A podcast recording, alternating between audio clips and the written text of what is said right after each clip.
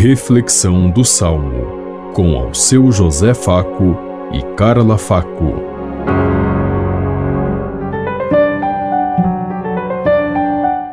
Paz e bem a todos os ouvintes que estão em sintonia conosco neste dia, na meditação do Salmo 30.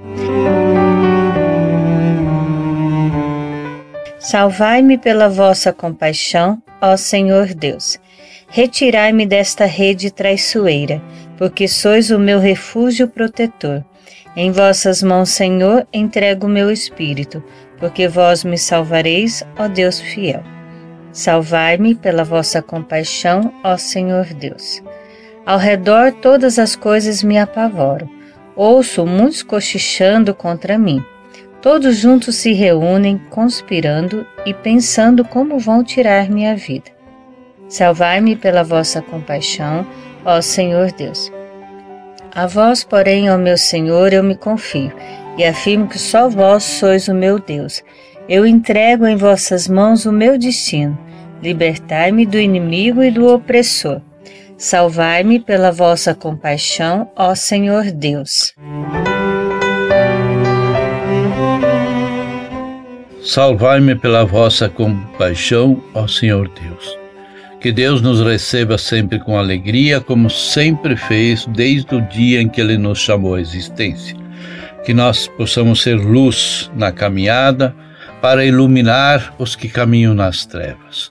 Vivemos tempos difíceis, de muita morte, de muito sofrimento, de muita angústia, e é preciso que todos tenham consciência que Deus é a vida e a salvação. Não basta dizermos Senhor, Senhor. Precisamos fazer a vontade do Pai que está no céu, como Jesus nos disse. E para isso nós precisamos arregaçar as mangas, sujar os pés, como diz o Papa Francisco, e ir lá aonde as pessoas precisam e necessitam de nossa ajuda. É tempo de restaurarmos e reedificarmos nossa família, nossos grupos, nossa sociedade, para pensarmos num projeto de justiça, de vida e de amor.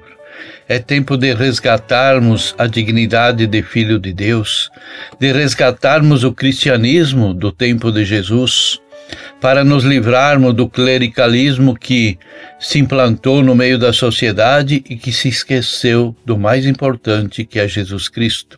Ele é o centro da salvação e do universo, ele é o projeto vivo do Pai no meio da humanidade e nós o trocamos pelo poder, pela ganância, pela e por tantos outros critérios que nos favorecia e esquecemos do essencial, Jesus Cristo.